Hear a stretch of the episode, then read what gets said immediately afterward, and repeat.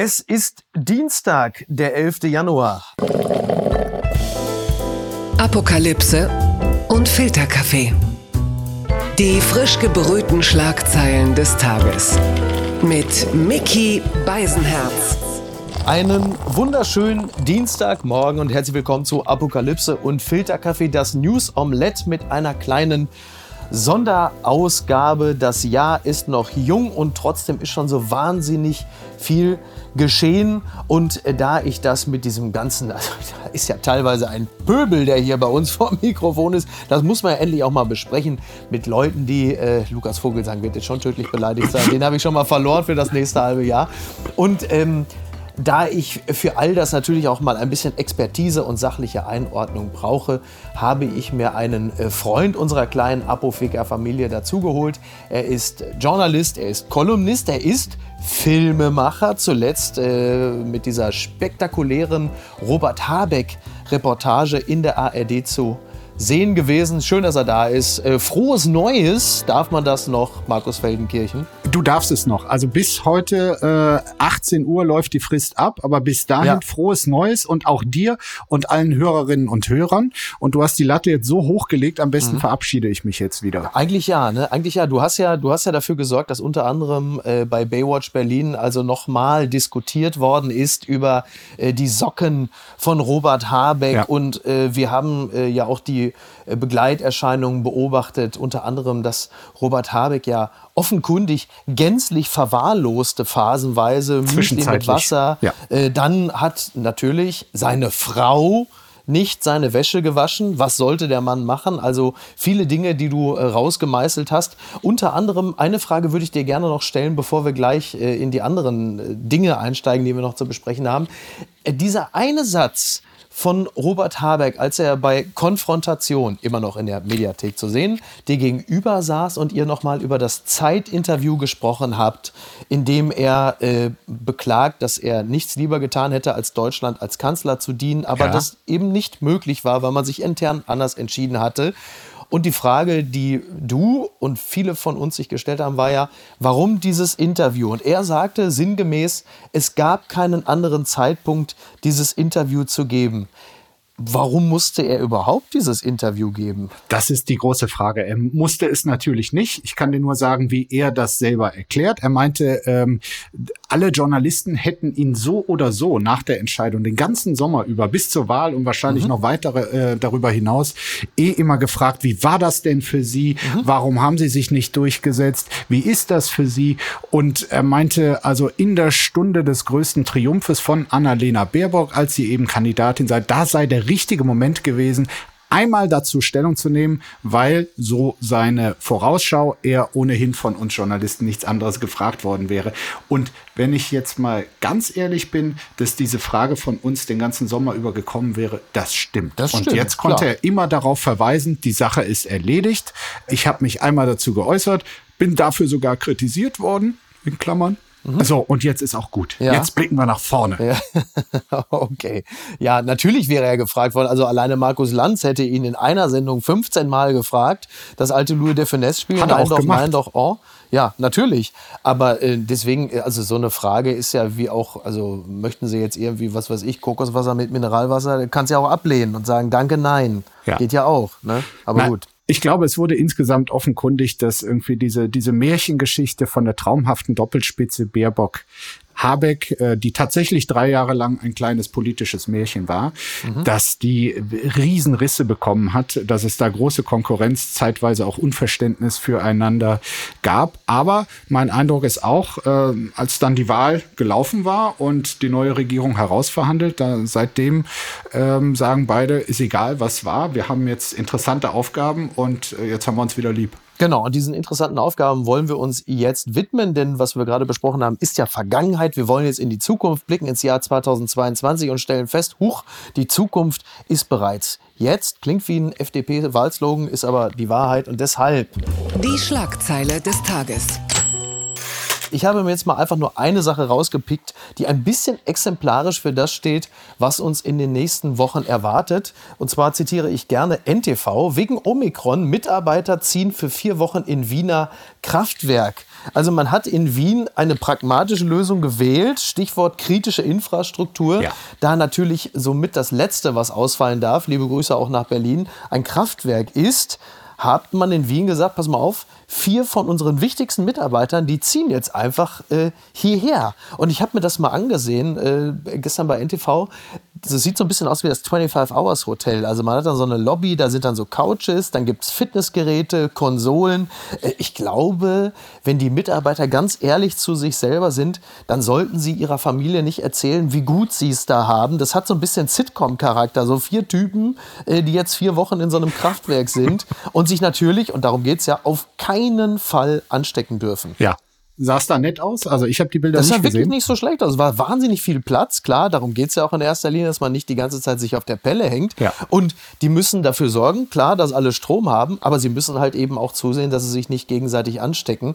Und äh, da hat man wahrscheinlich einfach ganz pragmatisch gesagt, pass mal auf, wenn ihr jetzt äh, privat da euren Freuden und familiären Verpflichtungen nachgeht und eure Kinder möglicherweise in der Schule sind als Infektionsbrücke, dann holt ihr euch ja ganz schnell. Ihr bleibt jetzt schön hier im Kraftwerk für vier Wochen, damit die Stromversorgung sicher ist. Und werden, so die, werden die die vier Wochen auch ähm, gefilmt für RTL oder so? ich will es da wohl hoffen. Und Jochen Schropp kommt am Ende einer jeden Woche rein und sagt, äh, die Zuschauer haben entschieden, du musst leider das Kraftwerk verlassen. sehr gut. Ja. Es gibt aber übrigens solche Pläne. Wir hatten da im Spiegel neulich eine tolle Recherche auch bei deutschen Kraftwerksbetreibern. Ja. Ich weiß nicht, ob äh, da das Mobiliar und so alles schon ausgewählt ist, aber natürlich haben die alle diese Krisenszenarien. Mhm. Was passiert? Also an so ein Kraftwerk, das muss tatsächlich äh, rund um die Uhr von mehr als einer Person unter Beobachtung ja. sein. Was passiert da? Und da gibt es irgendwie auch die kreativsten Lösungen für, für deutsche Werke. Und was macht Markus Lanz mit Karl Lauterbach? Wie kriegt er ihn davon überzeugt, einfach jetzt direkt im Studio zu bleiben? Ja, das wird jetzt schwierig, weil er hat ja jetzt noch was zu tun der gute Karl Lauterbach. Ich glaube, da müsste Lanz auch dringend den Produktionsstandort nach Berlin verlagern. Ja. Das wird er früher oder später äh, merken, weil ansonsten kann man eine äh, Lauterbach-Dichte aus dem Jahr 2021 schlicht nicht mehr garantieren.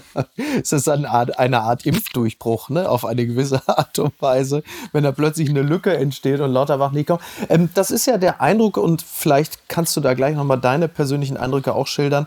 Also jetzt im Januar 2022 ist die Zahl der Impfdurchbrüche ja so hoch wie äh, nie zuvor. Das mhm. hat natürlich zum einen damit zu tun, dass erstmal seit Mitte letzten Jahres überhaupt Menschen aus dem engeren Umfeld geimpft sind, aber jetzt sind sehr viele geboostert und haben Corona. Egal, ob sie im Urlaub gewesen sind oder irgendwo an der Mülltonne. Man hört es jetzt wirklich überall. Meistens betrifft es gleich auch ganze Familien. Und die Frage ist jetzt, wie geht man damit um? Also wie verhält man sich infektionsschützend und versucht trotzdem irgendwie noch ein bisschen am Leben teilzuhaben? Und was kommt jetzt? Es gab ja auch dieses äh, Flugzeug irgendwie Richtung Indien, wo 70 Leute, alle vorher getestet, alle angeblich mhm. negativ mhm. und am Ende des Fluges waren 70 Leute infiziert. Ich glaube, das ist einfach genau diese Variante, die schert sich zumindest, was die Ansteckung angeht, Omikron nicht darum, ob wir geimpft sind, genesen oder sonst was. Jeder hat die gleiche Chance, es zu bekommen. Genau. Aber ja. das absolut Wesentliche ist es, die Chancen, äh, damit im Krankenhaus oder auf der Intensivstation zu landen, sind einfach dramatisch ungleich verteilt. Mhm. Also wer äh, nicht geimpft hat, hat eine weit, weit höhere Chance, schwer zu erkranken oder zu versterben als alle Geimpften. Insofern, ich kann das nur für mich persönlich sagen, ähm, seitdem ich die dritte Impfung habe, ist bei mir die Sorge, die mich tatsächlich eineinhalb Jahre lang auch begleitet hat. Ich möchte es nicht bekommen. Ich hatte auch Angst davor, es zu bekommen. Mhm. Die Sorge ist größtenteils weg, weil die Leute, die dreimal geimpft sind,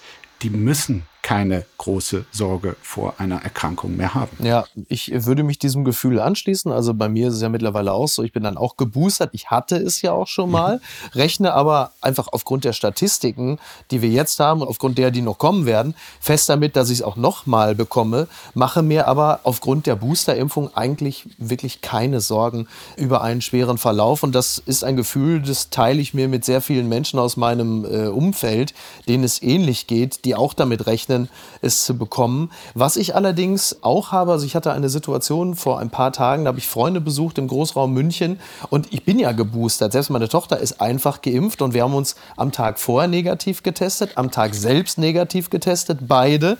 Und trotzdem bin ich dort gewesen und hatte wirklich Angst, es denen zu geben. Und ich bin jetzt nun wirklich kein schreckhafter Mensch und, und habe mich jetzt auch nicht da irgendwie äh, panisch machen lassen. Aber dieses Gefühl der, der Immunflucht, in jedweder Hinsicht, das ist schon da. Also, dass, dass du schon denkst, Mist, ey, jetzt nicht, weil die eine Frau ist auch noch schwanger und so, das ist das Letzte, was ich will, dass ich da hinkomme, trotz Tests und was nicht alles. Und die holen sich's. Also, das ist auch ein Gefühl, was natürlich vorher nicht da war. Du erinnerst dich an Sätze vor, vor wenigen Monaten. Äh, ich bin doppelt geimpft, Sie können die Maske abnehmen. das hört man jetzt auch immer. Ich habe übrigens die große Befürchtung, so wie das mit der Impfterminvergabe leider immer noch äh, organisiert ist, weil man überlässt es natürlich den, äh, den Praxen äh, sinnvollerweise, dass sich dieser Tage die meisten Leute beim Impfen anstecken. Ich war ah, okay. am Wochenende äh, in einem Haus, äh, wo sich dann herausstellte, im zweiten Stock ist eine Praxis, mhm. äh, die impft an diesem Wochenende. Ah, ja. Und da war schon eine Schlange aus dem Haus raus und ich musste dann in die oberen Stockwerke durchs Treppenhaus und so viele Leute eng beisammen, naja. äh, wie in diesen zwei Stockwerken, die standen dort alle an. Ich will gar nicht wissen, wie es in der Praxis aussah. Also, wenn das überall so organisiert ist äh, wie dort, dann kann ich nur sagen, das ist der Beginn der nächsten Welle. Mhm. Und äh, wenn wir jetzt mal einen Blick in Richtung der Impf Pflicht werfen. Das mhm. ist ja mhm. sicherlich das beherrschende Thema gerade. Das, das Projekt von Olaf Scholz, wenn man bei Olaf Scholz überhaupt mal von einem Projekt ausgehen kann, aber er hat ja zumindest auf die scholzige Art und Weise zu erkennen gegeben, dass ihm das Thema Impfpflicht wichtig ist. Mhm. Und es wird ja demnächst oder sollte ja demnächst dann im Bundestag darüber abgestimmt werden. Jetzt stellen wir fest, äh, nicht Corona, sondern karnevalsbedingt äh, verschiebt sich das womöglich. Und die Frage, die sich natürlich alle stellen, ist, kommt die denn überhaupt, die Impfpflicht? Ja. Und jetzt natürlich die Frage an dich. Äh, ich glaube, es ist tatsächlich noch offen. Es gibt einen dramatischen Stimmungswandel. Ähm, ich würde mal sagen, eine Woche, ein, zwei Wochen vor Weihnachten hast du aus den regierenden Parteien oder sagen wir mal alle Parteien außer der AfD im Bundestag minus Wolfgang Kubicki und seine Gang ja. deutliche Mehrheit gehabt, weil ähm, da war die Angst vor Omikron der vierten Welle so groß und es gab gute Gründe zu sagen, wir brauchen das, ansonsten mhm. kriegen wir das nie in den Griff. Ich glaube, dass sich bei vielen in der Zwischenzeit Zweifel eingeschlichen haben und äh, es jetzt auch ein bisschen drauf ankommt. Also zu erwarten ist ja jetzt eine Entwicklung. Wir werden jeden Tag mehr Neuinfizierte haben. Es wird erstmal gefühlt die Lage sehr viel schlimmer werden, ja. dramatischer. So. So schnell ist die Politik aber jetzt nicht mit der Vorbereitung der allgemeinen Impfpflicht. Sprich, es steht zu erwarten, dass es irgendwann Ende Februar, vielleicht auch erst im März, vielleicht noch später tatsächlich im Bundestag ist. Zu dieser Zeit haben wir aber höchstwahrscheinlich auch äh, wegen der klimatischen Entwicklung dann wieder weniger dramatische Zahlen. Und da werden natürlich diejenigen, die sagen, ja, also jetzt ist doch schon wieder alles halbwegs normal und mhm. jetzt kommt ihr mit eurer äh, bekloppten Impfpflicht. Ja. Die Zahl äh, wird größer werden und insofern ist diese Sache jetzt unabhängig davon, wie ich persönlich dazu stehe, einfach, ja, ja, genau. ich glaube, das ist noch nicht ausgemacht. Ja, ich habe da, ich habe da auch eine gewisse Skepsis. Ähm, das hat natürlich auch damit zu tun, dass halt eben Omikron die Situation ja auch wieder einer also es gibt einfach eine neue Bewertung des Ganzen, denn es gibt ja keine sterile Immunität bei Geimpften und äh, du bist ja auch noch nicht, also du bist zum einen auch Überträger des Virus und zum anderen bist du halt eben auch nicht geschützt vor dem Virus im Sinne, dass du es nicht bekommen kannst. Du bist aber nach allem, was wir wissen, ziemlich gut dagegen gewappnet, einen schweren Verlauf zu haben. Und die Frage ist jetzt, ist das ausreichend, sich das für so viele Bundesbürger zu wünschen als Situation, dass man sagt, aufgrund dieser Situation muss es eine Impfpflicht geben? Mhm.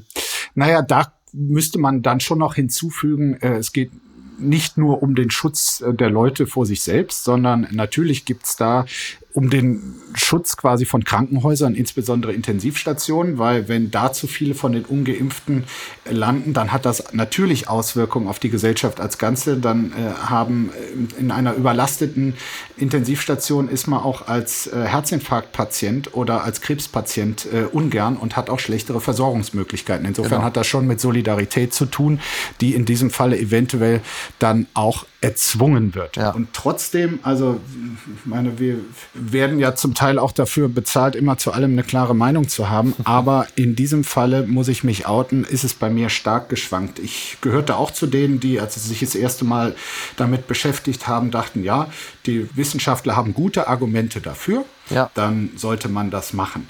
Inzwischen bin ich ehrlich gesagt gegen die Impfpflicht oder zumindest dafür, dass auch aus den Gründen, die du genannt hast, äh, zumindest eine, ein solches Projekt zu verschieben. Und äh, nachdem man mehr Erkenntnisse über diese Mutation, eventuell auch andere, gewonnen hat, dann zu gucken, ob das tatsächlich noch die angemessene Antwort ist, weil natürlich ist es nach wie vor ein riesiger Schritt, Leute dazu zu verpflichten. Es ist kein Zwang, aber es hat natürlich äh, Repressalien, also es hat, es hat Konsequenzen für die, die es nicht machen wollen. Das ist ein riesiger Schritt. Das hat enorme Auswirkungen aufs gesellschaftliche Klima. Ich meine, es ist ja jetzt schon die, die Schwobleritis riesig und die Leute gehen spazieren gegen äh, irgendwas. Ja. Und das wird natürlich ein richtiger Booster äh, für diese ganzen Leute, die da gegen das System spazieren gehen. Total. Jetzt ist ja die Frage, wenn man es versucht praktisch zu handeln, ob man es nicht dann doch eher versucht, über diese duale Strategie einerseits niedrigschwelliges Angebot, gezielter auf die Leute zugehen, die bislang noch nicht geimpft sind. Auf der anderen Seite 2G bzw. 2G Plus. Das scheint mir ja bis zu einem gewissen Grad sogar ein gangbarer Weg zu sein, weil auch da wiederum aus meinem in dem Falle eher beruflichen Umfeld weiß ich auch von einigen Beispielen, dass Menschen überhaupt nicht überzeugt vor der Impfung sind, sogar, sogar tendenziell kurz vor Pappschild sind, aber halt eben aufgrund, äh, so, aber aufgrund von ähm, ja, beruflichen Konsequenzen, die sie nicht zu tragen bereit sind, sagen, ja scheiß drauf, dann mache ich es eben. Ja. Also du siehst, du kannst da schon ordentlich nochmal was, und ich benutze den Begriff jetzt bewusst, rauspressen. Gegen deine empirischen Beobachtungen sprechen allerdings die Zahlen der letzten Tage, also diejenigen, die tatsächlich eine Erstimpfung, also mhm. die, die sich bisher nicht wollten, das ist verschwindend gering. Also, dass das schon große Auswirkungen zeigt, dass äh, geben die Zahlen leider nicht her. Hm. Ja, bedauerlich. Also ich, ich hatte mir auch gewünscht, dass meine anekdotische Evidenz äh, besser skalierbar ist, aber so ist es nicht. Ein letztes, bevor wir noch mal uns noch ein, zwei anderen Figuren aus der Bundesregierung widmen. Dieses Modell 2G Plus, das ist dann aber auch wirklich äh, der Moment, wo das Politische, das Gesundheitspolitische dann doch bis zum gewissen Grad überlagert. Denn die Entscheidung, dass Geboosterte von einer Testpflicht befreit sind, bevor sie in ein Fitnessstudio gehen oder ein Restaurant, Restaurant. Das ist ja nach allem, was ich jetzt über Virologie gelernt habe, ja im Grunde genommen ja nicht wirklich ein, ein stichhaltiges Argument. Also da geht es doch wirklich dann nur noch darum, Booster-Anreize zu schaffen, denn auch die Geboosterten sind ja durchaus in der Lage, im Restaurant andere Leute anzustecken, wenngleich die Chance auch ein bisschen geringer ist.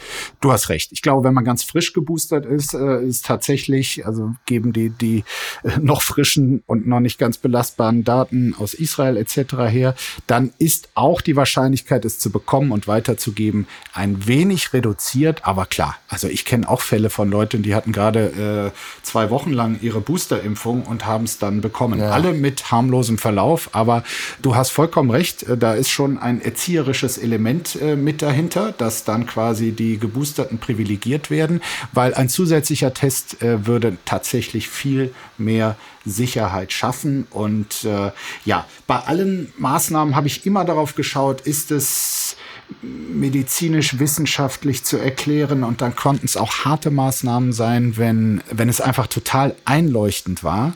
Aber da, wo dieser volkspädagogische Aspekt mit reinkam, gab es ja auch schon bei der einen oder anderen Entscheidung in der Vergangenheit.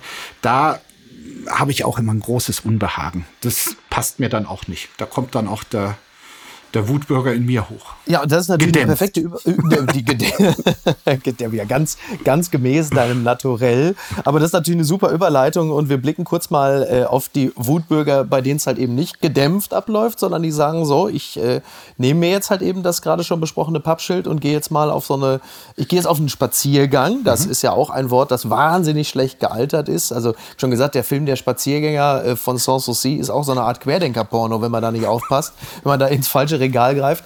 Und jetzt ist es ja so, Justizminister Marco Buschmann will entschiedeneres Vorgehen bei Corona-Demonstrationen. So, das hat er angekündigt. Äh, er wird auch zitiert. Wenn systematisch gegen Regeln verstoßen wird oder es äh, sogar zu gewalttätigen Angriffen kommt, müssen Versammlungen als Ultima Ratio notfalls auch aufgelöst werden. So, jetzt ist äh, natürlich auch wieder die Frage, wo verläuft denn da jetzt auch der Grad? Also, wenn man sich dann teilweise so die Besprechungen von solchen Demonstrationen oder Spaziergängen anguckt, dann heißt es natürlich sehr schnell äh, schön mit dem Knüppel rein oder Pfefferspray.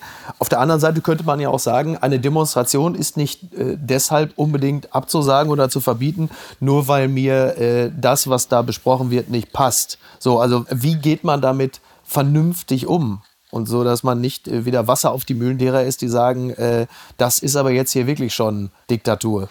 Also das, was Buschmann da sagt, da fehlt mir irgendwie so der Neuigkeitswert, weil natürlich wurden auch in der Vergangenheit Versammlungen, die nicht angemeldet wurden oder wo die Auflagen offenkundig nicht eingehalten wurden, aufgelöst. Also ja. theoretisch ist das machbar, damit braucht es gar keine Neuäußerung des Bundesjustizministers. Aber was ja, ich glaube, sich in der Szene berechtigterweise rumgesprochen hat, ist, dass äh, die Politik und äh, auch die Organe wie die Polizei letztlich Angst vor diesen Leuten haben, ja. dass sie ein viel zu großes Appeasement ihnen gegenüber macht.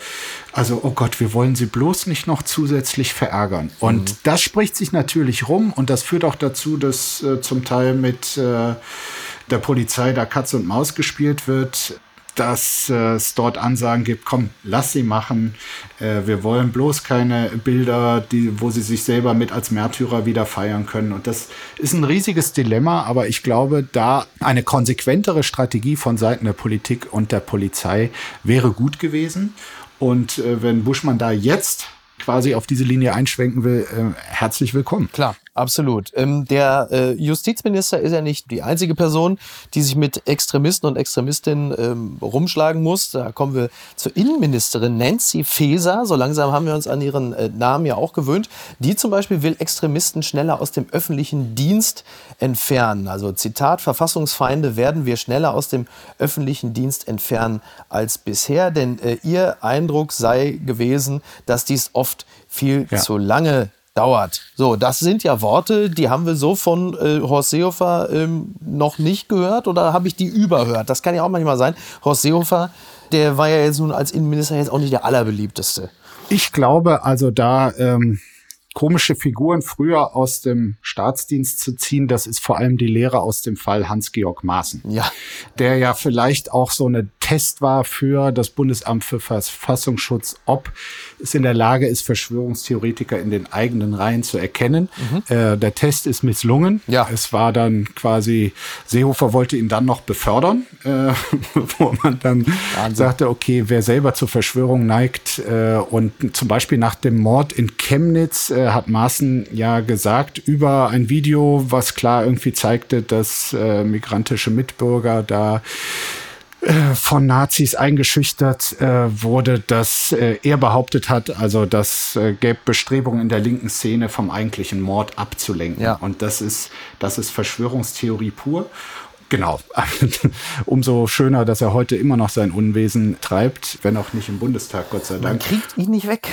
Und was Nancy Faeser davor hat, sollte es nicht nur gegen Maßen gerichtet sein.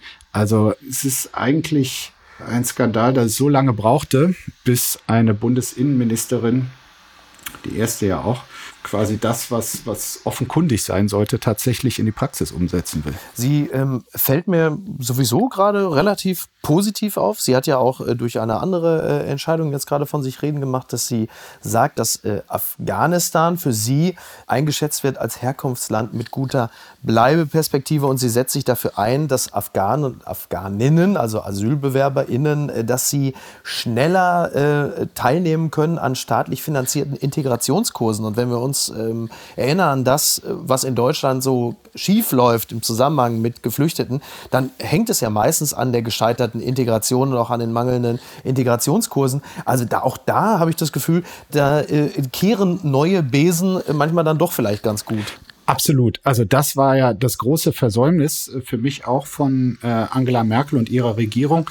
Nicht, dass sie damals die Menschen aufgenommen hat, sondern dass äh, sag mal, die, die, viel, die viel schwierigere Arbeit danach nicht erfolgt ist, nämlich genau diese Angebote zu machen, besser, schneller zu integrieren. Und ich meine, das sind auch die, die Folgewirkungen, wenn man das unterlässt, äh, sind tausendmal höher, auch was die Kosten äh, anbetrifft, als wirklich zu investieren in gute Integrationsangebote, so früh es geht. Ähm, wo wir jetzt gerade schon mal uns so lobend äh, geäußert haben, äh, bietet sich jetzt hier die Gelegenheit, vielleicht auch noch andere Personen auf den Schild zu heben, von denen du sagst, aha, guck mal, das ist doch schon mal jetzt so nach den ersten Wochen eine tolle Entwicklung. Gibt es Personen, die dir besonders positiv aufgefallen sind im Zusammenhang mit der neuen Bundesregierung? Da lacht er. Hätte ich jetzt doch auch einfach in die Hände klatschen können. Also ich bin mir sicher, Hajo Schumacher hätte an der Stelle schon losgeblöckt und hätte gesagt, Dankeschön, dass du es ansprichst. Und jetzt kommt Punkt, Punkt, Punkt. Ja, Friedrich Merz ist mir Markus. positiv aufgefallen. ja, naja, gut. Auch im Zusammenhang mit der Bundes, äh, neuen Bundesregierung, weil er tatsächlich, mhm. also dieses Schneidende und Scharfe und alles Idioten äh, mhm. von früher, das hat er abgelegt und möchte ja.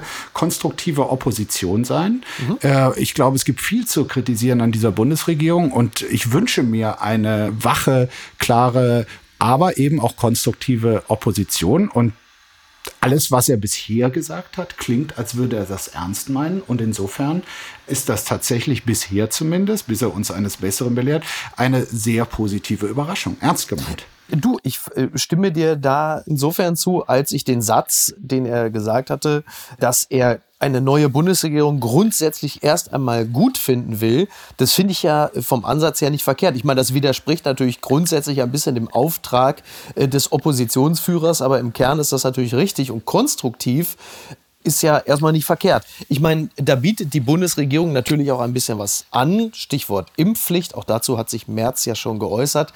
Was du gerade gesagt hast, war, es gibt ja einiges zu kritisieren oder da ist Kritikwürdiges dabei. Was fällt dir denn Negatives auf an der neuen Bundesregierung? Also Sie, Sie sind ja schon ein paar Wochen jetzt im Amt. Da kann man jetzt ja auch schon mal meckern. Ja, also Sie haben viele große Ankündigungen äh, gemacht, gerade im gesellschaftspolitischen äh, Bereich.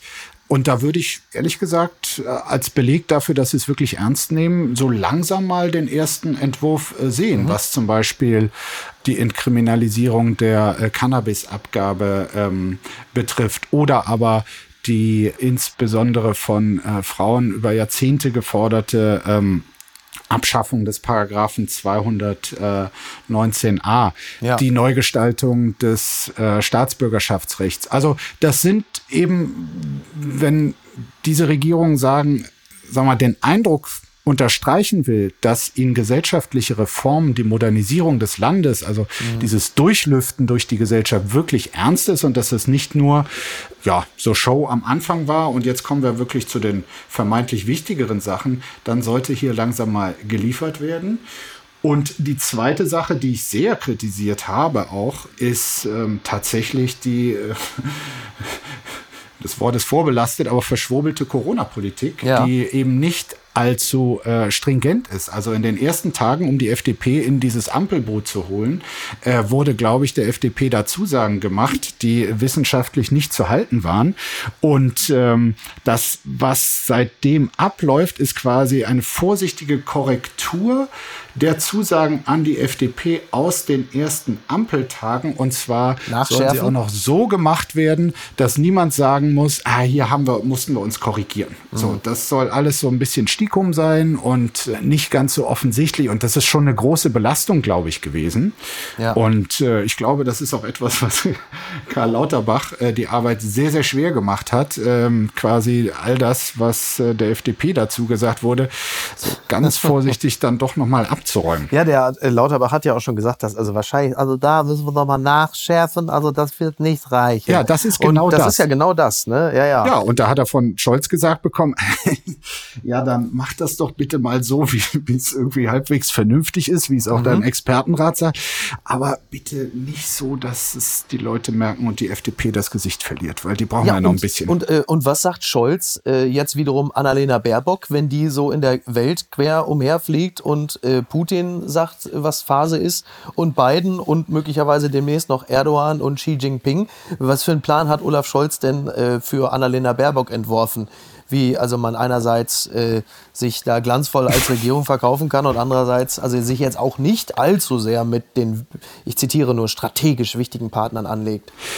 Äh, ich glaube, er hat keinen Plan und das, Na, das wird tatsächlich gut. eine der spannendsten Fragen dieser Regierung sein. Ich muss ja sagen, diese weniger liebendienerische Außenpolitik äh, gegenüber ähm, Diktatoren und anderen Autokraten, der Baerbock davor schwebt, ähm, mhm. wo sie auch schon weit vor dem Wahlkampf klar Position bezogen äh, hatte, ist ja ein Anliegen, das ist wichtig, ist mir ehrlich gesagt sympathisch nach äh, wirklich Jahrzehnten des äh, Hauptsache die Wirtschaft ist zufrieden Außenpolitik. Ja. Aber ich meine, da steht keine Partei so sehr gerade im Umgang mit Russland für wie die SPD. Ja. Ähm, sie verherrlichen da immer noch das Willy Brandt-Ansatz Wandel durch Annäherung im Kalten Krieg. Ja. Das war eine hervorragende revolutionäre Strategie damals für die damalige Zeit, mhm. hat aber im Umgang mit China und Russland heutzutage nichts zu suchen. Und da immer diese Analogie zu suchen, finde ich fast schon ein bisschen frech. Also Kevin Kühnert, äh, wir haben ja gerade schon mal äh, auch mit äh, Friedrich Merz jemand angesprochen, der jetzt nicht direkt Teil der Bundesregierung ist. Kevin mhm. Kühnert, Generalsekretär der SPD, hat ja jetzt auch sinngemäß gesagt, Nord Stream 2, ja komm, jetzt ist das Ding nun mal gebaut, jetzt müssen wir es auch in, ja. in Betrieb nehmen. Ist auch interessant, ne? Also ob er da so als Juso-Vorsitzender ähnlich gesprochen hätte, darf zumindest bezweifelt werden. Absolut wie gesagt, ich, man würde es sich zu leicht machen zu sagen, die stehen alle unter dem Einfluss von Gerhard Schröder, der die täglich äh, brieft, äh, was dazu sagen Ach so wie Döpfner, alle von Springer.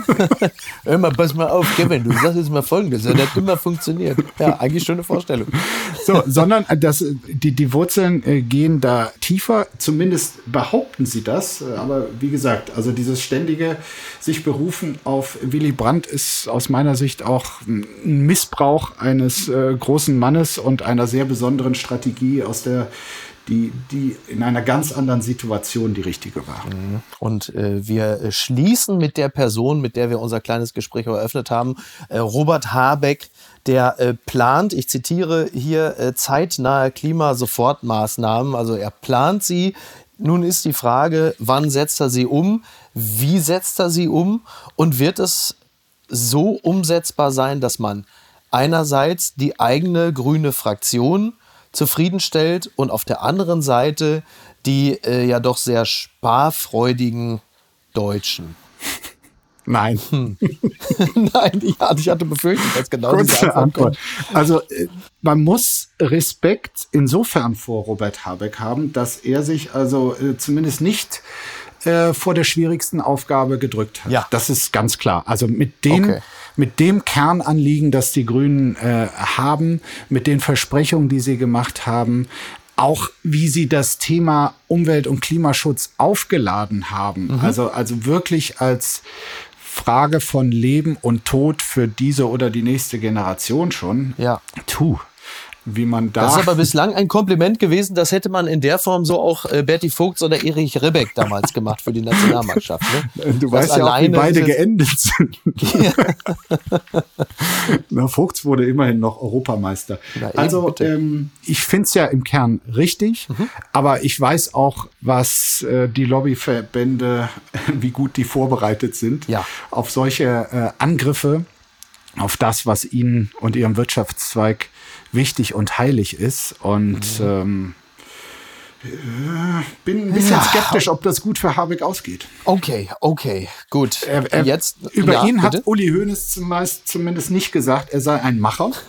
Äh, das hat er über die Weihnachtstage war es, glaube ich, über äh, Karl Lauterbach gesagt. Und ich glaube, größer kann es für Karl Lauterbach nicht mehr werden. Lob von, von Uli Hoeneß als Macher bezeichnet werden. Also, wobei ich bin über die Weihnachtstage skeptisch geworden, als äh, Benjamin von Stuckrad-Barre bei dir erzählte, dass er mhm. also ähm, Lauterbach quasi zu seinem äh, Leibarzt in Corona-Fragen gemacht hat. Ja. Und ähm, da dachte ich mir, hm, also wenn, äh, ich weiß ja, wie anstrengend Stucki in, in medizinischen Sachen äh, sein kann, wenn da jetzt ja. allzu viel Zeit drauf geht, dann mache ich mir doch schon wieder Sorgen um die Ach, Pandemie. du meinst, er zieht dann doch, ja, das stimmt natürlich. Er hat dann halt einfach weniger Zeit auch für Ilna und Lanz. Ne? Also wir, wir werden das alles äh, wohlwollend natürlich, äh, wie es unsere Art ist, prüfen und beobachten.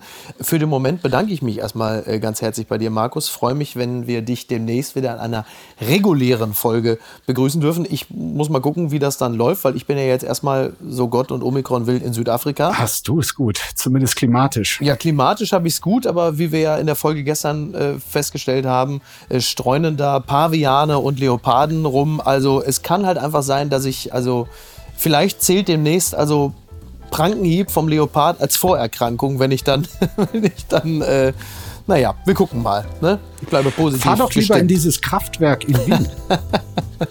da geht dann RTL äh, mit den ganzen Leuten dann nächstes Jahr hin.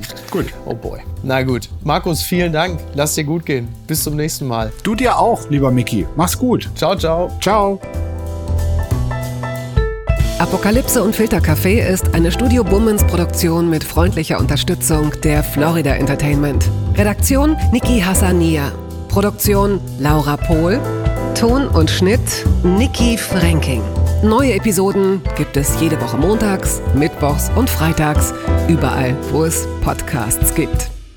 Stimme der Vernunft und unerreicht gute Sprecherin der Rubriken Bettina Rust.